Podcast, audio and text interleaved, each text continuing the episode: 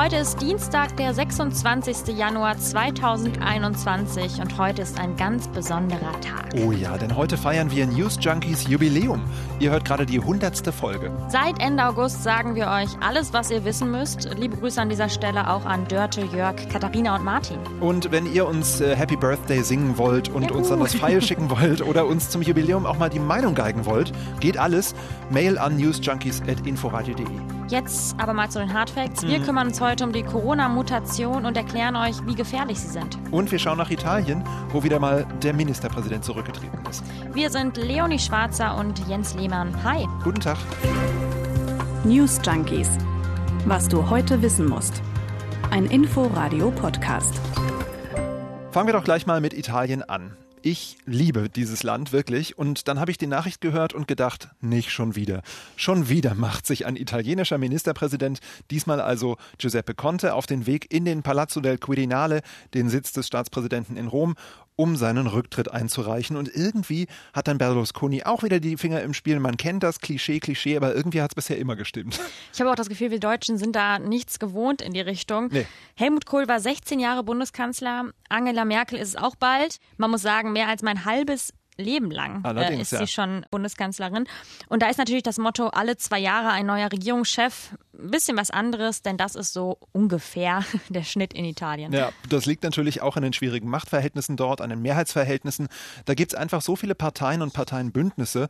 Im Parlament in Rom sind alleine 15 davon vertreten. Und wenn man da einen Koalitionspartner hat, dem es nicht gefällt, dann bricht gleich das ganze Kartenhaus zusammen. Genau so ist es jetzt auch dem aktuellen Ministerpräsidenten Giuseppe Conte von der Demokratischen Partei passiert.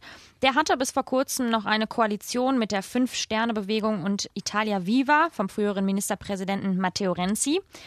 Renzi wiederum gefiel aber nicht, wie Conte mit den milliardenschweren Corona-Hilfen von der Europäischen Union umgehen will. Deswegen hat er dann seine Ministerin zurückgezogen, die Regierung verlassen und schon ist das passiert, was wir gerade schon angedeutet haben. Contes Mehrheit war dahin. Mhm. Und vorhin ist Conte dann also in den Quirinalspalast zu Präsident Mattarella gegangen und hat seinen Rücktritt eingereicht. Jetzt muss der wiederum entscheiden, ob er Conte nochmal eine Chance gibt. Also sich eine neue Koalition zu suchen, neue Bündnispartner zu suchen. Mit neuen, aber wahrscheinlich ziemlich teuren politischen Kompromissen auch.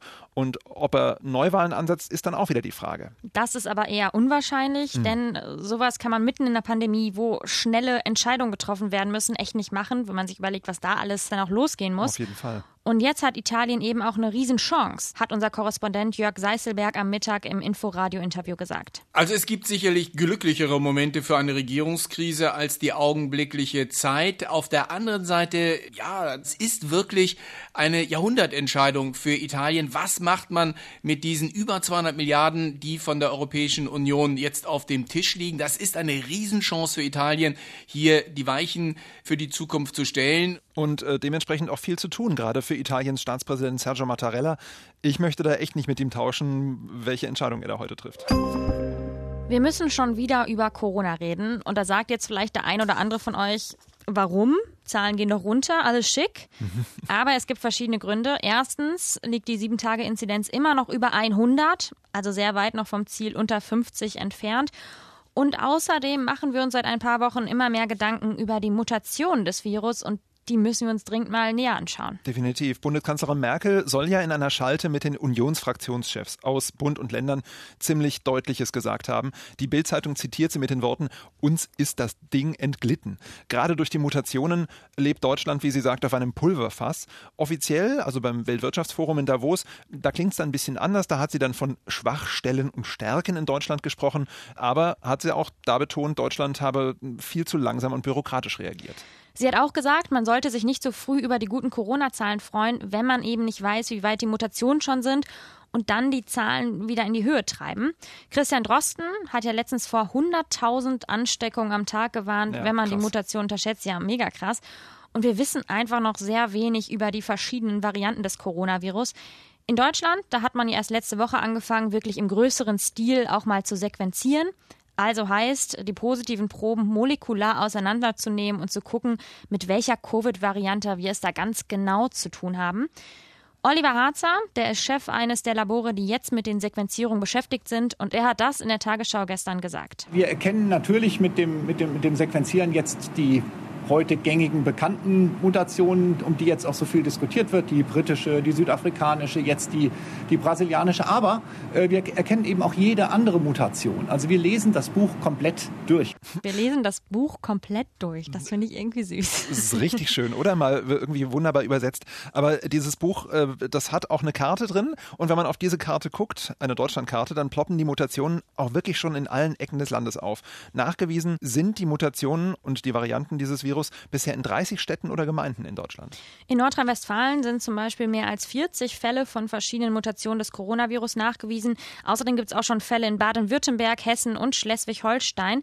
Den größten Ausbruch, den haben wir aber hier in Berlin. Alleine 27 Infektionen gibt es im Humboldt-Klinikum in Reinickendorf. Und das kennt wahrscheinlich jetzt vom Namen inzwischen auch fast jeder in Deutschland. Ja, ein Ruhm, auf den das äh, Krankenhaus wahrscheinlich gerne verzichtet hätte. Denn die Klinik, die steht inzwischen komplett unter Quarantäne. Und wir reden hier von fast 2000 Menschen. Also äh, alleine 1500 Wahnsinn. Mitarbeiterinnen und Mitarbeiter von der Verwaltungsangestellten bis zur Ärztin. Die Patienten kommen noch oben drauf. Das gab es tatsächlich so noch nie. Ja, und die Folge davon ist, die Klinik kann gerade natürlich auch keine neuen Patienten aufnehmen und deswegen wird es dann natürlich in anderen Kliniken in der Stadt voller. Georg Baum ist Hauptgeschäftsführer der Deutschen Krankenhausgesellschaft und er hat heute Morgen im Inforadio von einem unhaltbaren Zustand gesprochen. Und das macht eben auch gleichzeitig deutlich, wie problematisch es ist, wenn man auf die neue Mutation im ganzen Land mit Krankenhausschließungen reagieren wollte. Das kann keine Lösung sein. Wir müssen alles daran setzen, um die infizierten Patienten so schnell wie möglich zu identifizieren. Die Schließung von Krankenhäusern kann nur im Ausnahmefall vorübergehende Lösung sein. Ja, dass es überhaupt so weit kommen konnte, liegt auch schlicht am Geld, heißt es von der Krankenhausgesellschaft. Diese Tests von Patienten, die werden eben über die Krankenkasse abgerechnet. Und da wird dann eben ein zweiter, dritter, vierter Test zur Kontrolle manchmal schon schwierig weil die dann eben nicht mehr von der Kasse finanziert werden. Es gibt aber auch noch andere Probleme, sagt Georg Baum. Wir haben auch nach wie vor die Situation, dass die Testung des Personals der Krankenhäuser nur auf Anweisung des Gesundheitsamtes möglich ist. Wir würden uns wünschen, dass überall dort, wo auch nur die Vermutung einer Mutation ist, den Krankenhäusern völlig freigestellt wird, die erforderliche auch Frequenz bei den Tests zu machen, die sie brauchen. Denn nur so, wie es Baum gerade beschreibt, kann man ja eben dann auch so einen Ausbruch wie jetzt in Berlin-Reinickendorf wirklich effektiv verhindern. Und ich finde, das macht auch Sinn, denn wir wissen ja mittlerweile, dass zwischen Ansteckung und Infektiosität auch einige Tage liegen können. Mhm. Das heißt, wenn man nur einen Test macht und der ist negativ, naja, hätte man einen am nächsten Tag gemacht, dann wäre der vielleicht positiv gewesen. Also das verstehe ich schon, dass sie darauf drängen. Klar. Was ich mich aber auch gefragt habe, in England ist ja eine der Mutationen, über die wir hier reden, jetzt schon länger unterwegs. Da ist ja schon vor einem Monat ganz London in einen Lockdown geschickt worden. Und da habe ich mich gefragt, wie kommen die denn mit den neuen Mutationen klar? Ja, ich habe mir deswegen mal die Infektionskurve in Großbritannien angeschaut. Die Johns Hopkins Uni, die hat ja für jedes Land so eine Grafik quasi parat, hm, sag ich mal. Ja. Genau. Und da geht es im Vereinigten Königreich trotz der Mutation gerade wieder steil nach unten. Also Anfang des Jahres wurden noch rund 70.000 Neuinfektionen pro Tag gemeldet.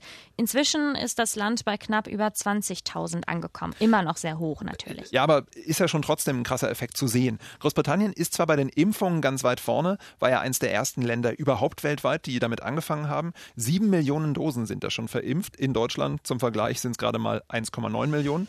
Aber damit hat offensichtlich diese niedrige Zahl von Neuinfektionen nichts zu tun, sagen Experten. Andersrum, die Briten halten sich offenbar ganz strikt an den Lockdown. Und zwar strikter als hier in Deutschland. Ja, die Regeln sind vergleichbar. Also Haus nicht ohne triftigen Grund verlassen, viel Homeoffice, Schulen dicht. Aber die Mobilitätsdaten zeigen, dass die Briten eben wirklich viel seltener ihr Haus verlassen, kaum noch mit Bus oder Bahn fahren und sich strikt auf ihren eigenen Haushalt beschränken. Während bei uns, wenn man mal so nach Feierabend unterwegs ist, die mhm. Straßen wirklich ganz schön voll sind. Und die Briten sind offensichtlich auch einfach schneller beim Erkennen und Eindämmen der Mutationen, über die wir hier reden. Ähm, das sagt auch unsere Korrespondentin in London, Imke Köhler. In Großbritannien ist im vergangenen März eigens ein Konsortium gegründet und mit 20 Millionen Pfund ausgestattet worden. An der Arbeitsgemeinschaft sind der Gesundheitsdienst NHS, Gesundheitsbehörden und Forschungsinstitute beteiligt.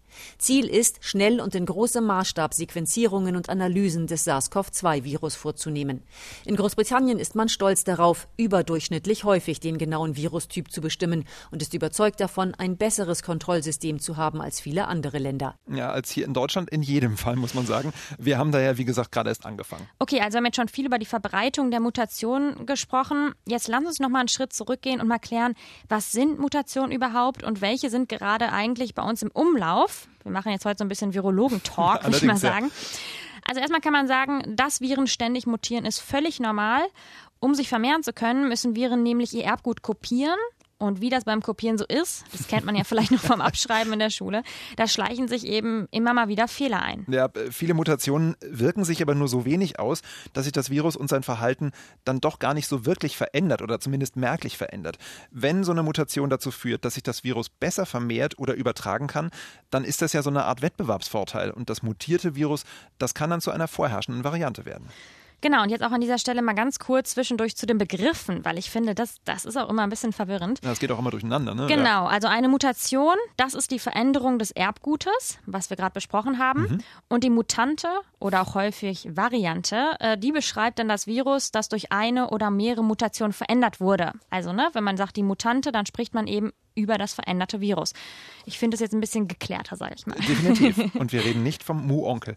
Ähm, also stimmt, äh, wir schauen uns jetzt mal die verschiedenen Mutanten oder auch Varianten an, über die gerade gesprochen wird. Genau, richtig. Da gibt es einmal die britische Virusvariante B117, mhm. die sich seit September in Großbritannien ausbreitet. Man muss aber mal dazu sagen, ob die Variante wirklich dort entstanden ist, weiß niemand so richtig. Sie wurde zumindest in England zuerst entdeckt. Ja, es gibt mittlerweile Fälle, auch bei uns hier in Deutschland, in mehreren Bundesländern, einzelne Ausbrüche, so zum Beispiel im Berliner Humboldt-Klinikum, wie gehört. Diese Variante ist ganz offensichtlich leichter übertragbar. Das hat auch unser Wissenschaftsredakteur Thomas Prinzler heute Morgen im Inforadio gesagt. Also Wissenschaftler sind ja eher vorsichtig in ihren Einschätzungen. Hier aber habe ich so den Eindruck, sind sie sich weitestgehend einig dass diese englische SARS-CoV-2-Variante sich schneller verbreitet, also infektiöser ist als die bisherige Wild-Variante, wie Sie es nennen. Ja, Wildvariante finde ich übrigens auch einen schönen neuen Begriff, den wir Definitiv. Und dann lassen wir aber noch deinen Lieblingsvirologen Christian Drosten mal zu Wort kommen. Der hat die Ansteckungsrate der britischen Variante am Freitag nämlich so beschrieben. Es gibt jetzt eine genauere Schätzung, die ähm, anhand strukturierter Daten gemacht wurde. Da kann man sagen, man liegt vielleicht so im Bereich, und das sind jetzt wirklich auch wieder nur grobe Anhaltswerte, also 22 bis 35 Prozent ähm, obendrauf. Das ist also etwas weniger geworden, aber dafür ist die Datenbasis auch viel robuster geworden.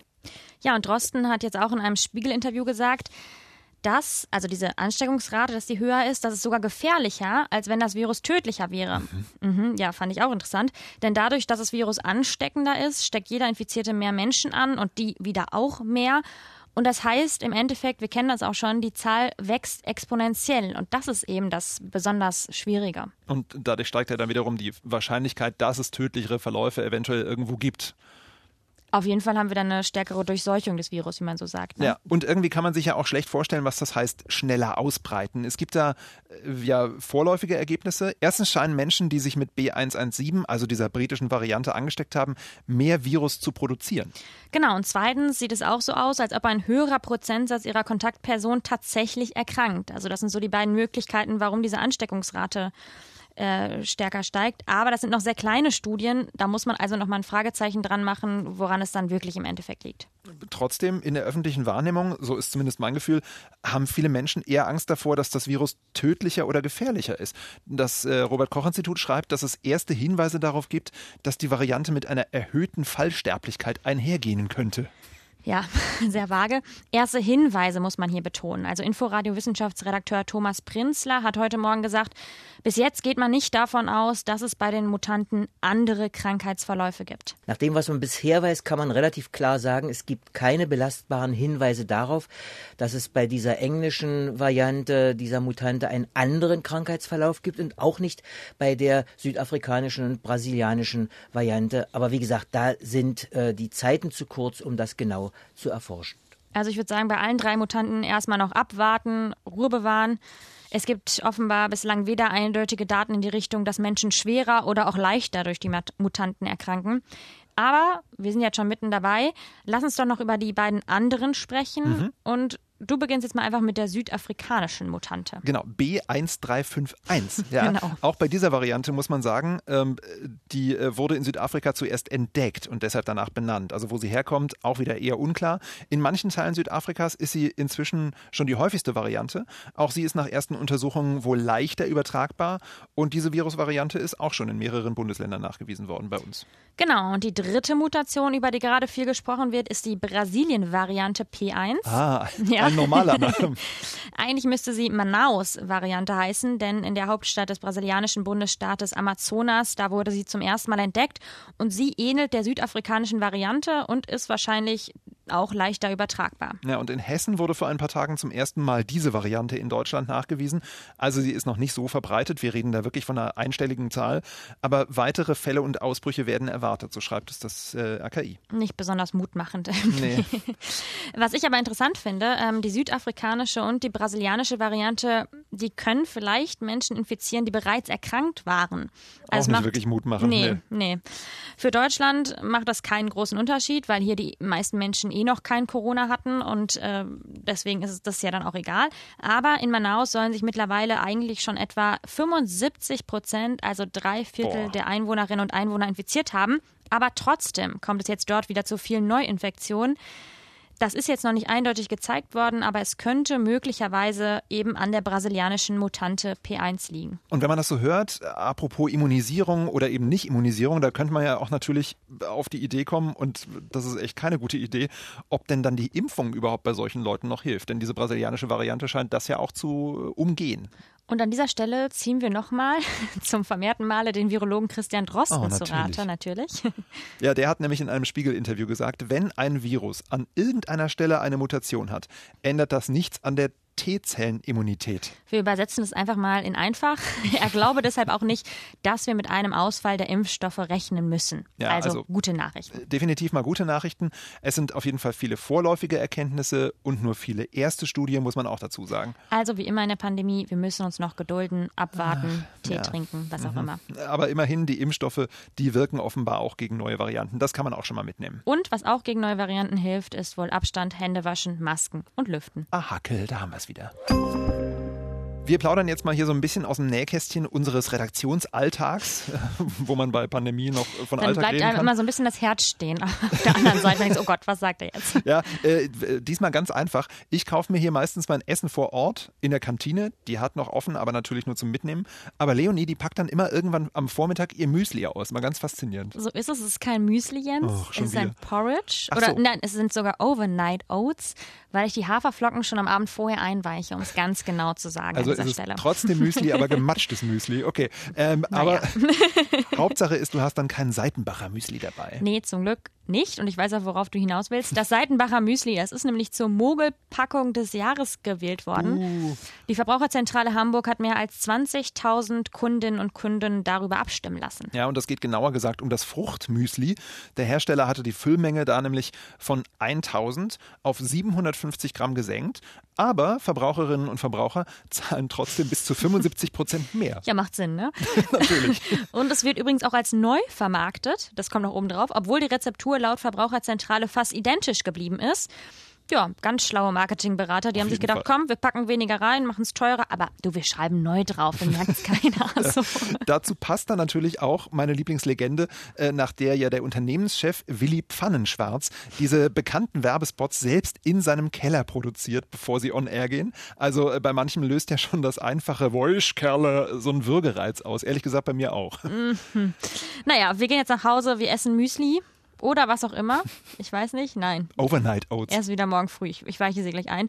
Schreibt uns gerne nochmal zur Erinnerung eure News Junkies, Geburtstagswünsche oder auch einfach Feedback oder auch welche Folge euch vielleicht am besten gefallen hat von den letzten 99 mhm. und jetzt 100 an newsjunkies at inforadio.de. Und wir hören uns morgen wieder. Tschüss. Tschüss. News Junkies. Was du heute wissen musst. Ein Podcast von Inforadio. Wir lieben das Warum.